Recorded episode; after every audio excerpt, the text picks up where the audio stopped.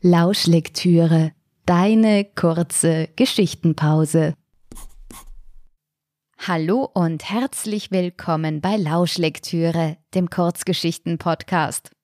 In der heutigen Folge wird es äußerst kulinarisch. Viel Vergnügen mit Das Schnitzel. Ein Schnitzel bitte und ein großes Bier sagte Karina und erfreute sich am entsetzten Blick ihrer Mutter, die Spinat mit Spiegelei und ein Glas Wasser bestellt hatte. Karina hatte zwar keinen großen Hunger, aber allein wegen dieses Blicks ihrer Mutter würde sie das Schnitzel komplett aufessen. Karina, keuchte ihre Mutter, während der Wirt mit dem Notieren der geordneten Speisen beschäftigt war. Das geht doch nicht, heute ist Karfreitag. Erregt rieb sie das silberne Kreuz, das um ihren Hals hing, zwischen Daumen und Zeigefinger. Du siehst doch, dass ich kann, meinte Karina schnippisch. Sonst noch was? Der aufgedunsene Wirt sah vom Block auf und wischte sich mit dem Handrücken den Schweiß von der Stirn. Streichen Sie das Schnitzel, sagte Karinas Mutter scharf. Nein, tun Sie das nicht, fuhr Karina sofort dazwischen. Der Wirt sah von der weißhaarigen Dame, die das Kreuz mittlerweile fast erwürgte, zu der jungen blonden Frau, die sich lässig durch die Haare strich.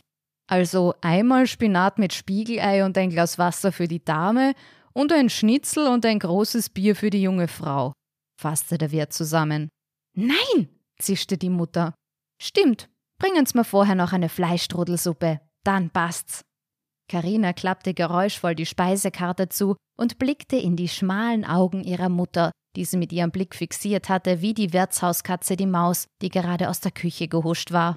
Der Wirt griff mit seinen dicken Fingern nach der Karte und ging, so schnell ihn seine stämmigen Beine trugen, in die Küche. Du bist unmöglich, mahnte die Mutter. Mama, ich bin 31 Jahre alt, ich kann essen, was ich will, fauchte Karina zurück. Nach einer kurzen Pause fügte sie hinzu. Außerdem bin ich aus der Kirche ausgetreten. Die Mutter umklammerte das Kreuz mit der ganzen Hand, als könnte sie den Herrgott auf diese Weise davor bewahren, mitzuhören. Du bist was? flüsterte sie aufgeregt, ihre Stimme überschlug sich dabei. Aus der Kirche ausgetreten bin ich, wiederholte Karina. Die Mutter bekreuzigte sich. Du lieber Himmel. Sämtliche Farbe war ihr aus dem Gesicht entwichen. Mach kein Drama draus, blieb Karina unberührt. Kein Drama? Du hast ein Glück, dass dein Vater nicht mehr lebt sonst. Sonst was? Hätte er von der Kirche weniger Gehalt bekommen, weil seine heimliche Tochter von der verbotenen Geliebten keine Kirchensteuer mehr einzahlt? Fleischstrudelsuppe. Der Wirt hielt eine dampfende Tasse, deren Inhalt über den Tassenrand schwappte und die Serviette am Unterteller einweichte. Für mich bitte, sagte Karina, und bringen's doch einen Schnaps für meine Mutter. Ihr ist nicht gut. Jawohl, Frau, murmelte der korpulente Wirt beinahe unverständlich und drehte sich schwankend um. Karina nahm den Löffel, der am Unterteller in der ausgeschwappten Suppe schwamm, und versuchte ihre Mutter zu ignorieren, deren Kopf die Farbe des weinroten karierten Tischtuchs angenommen hatte. Schon beim ersten Bissen zog sich Karinas Zunge wie eine Rosine zusammen, die Suppe war vollkommen versalzen. Du weißt, Karina, wenn wir nicht im Wirtshaus wären, ich hätte dir schon längst eine gebrackt für dein Benehmen. Die Mutter überartikulierte jede Silbe im Flüsterton, damit der Tochter auch ja nichts entging. Trotzig zerteilte Karina den Fleischstrudel mit dem Löffel. Wollen Sie eine Birne, ein Zirberl oder eine geile Nuss? rief der Wirt von der Theke und deutete auf die Schnapsflaschen.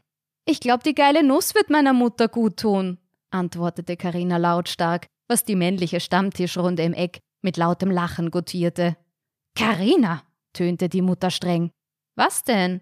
Bei der Pilgerreise im Herbst hast du ja auch nicht nur das heilige Wasser aus der Quelle getrunken, was man so hört. Karina schob die Suppe zur Seite, legte die Ellbogen auf den Tisch und lehnte sich vor, wie ein Polizist beim Verhör. Die Mutter rutschte unruhig auf ihrem Sessel hin und her. Was? Was hört man? Wer sagt was? stieß sie staccatoartig hervor.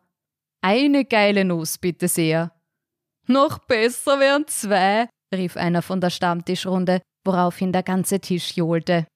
Geburschen, reißt euch zahm, beschwichtigte der Wirt und ließ Mutter und Tochter wieder allein dass die Blumen am Grab von Papa noch frisch waren, Als der Jungscharleiter mit der geilen alten Meixner im Gebüsch verschwunden ist, hört man.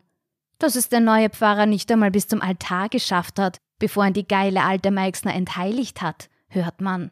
Dass sich der Jesus am Kreuz eine lange Hose und einen Pullover angezogen hat, als Schutz vor der geilen alten Meixner, hört man.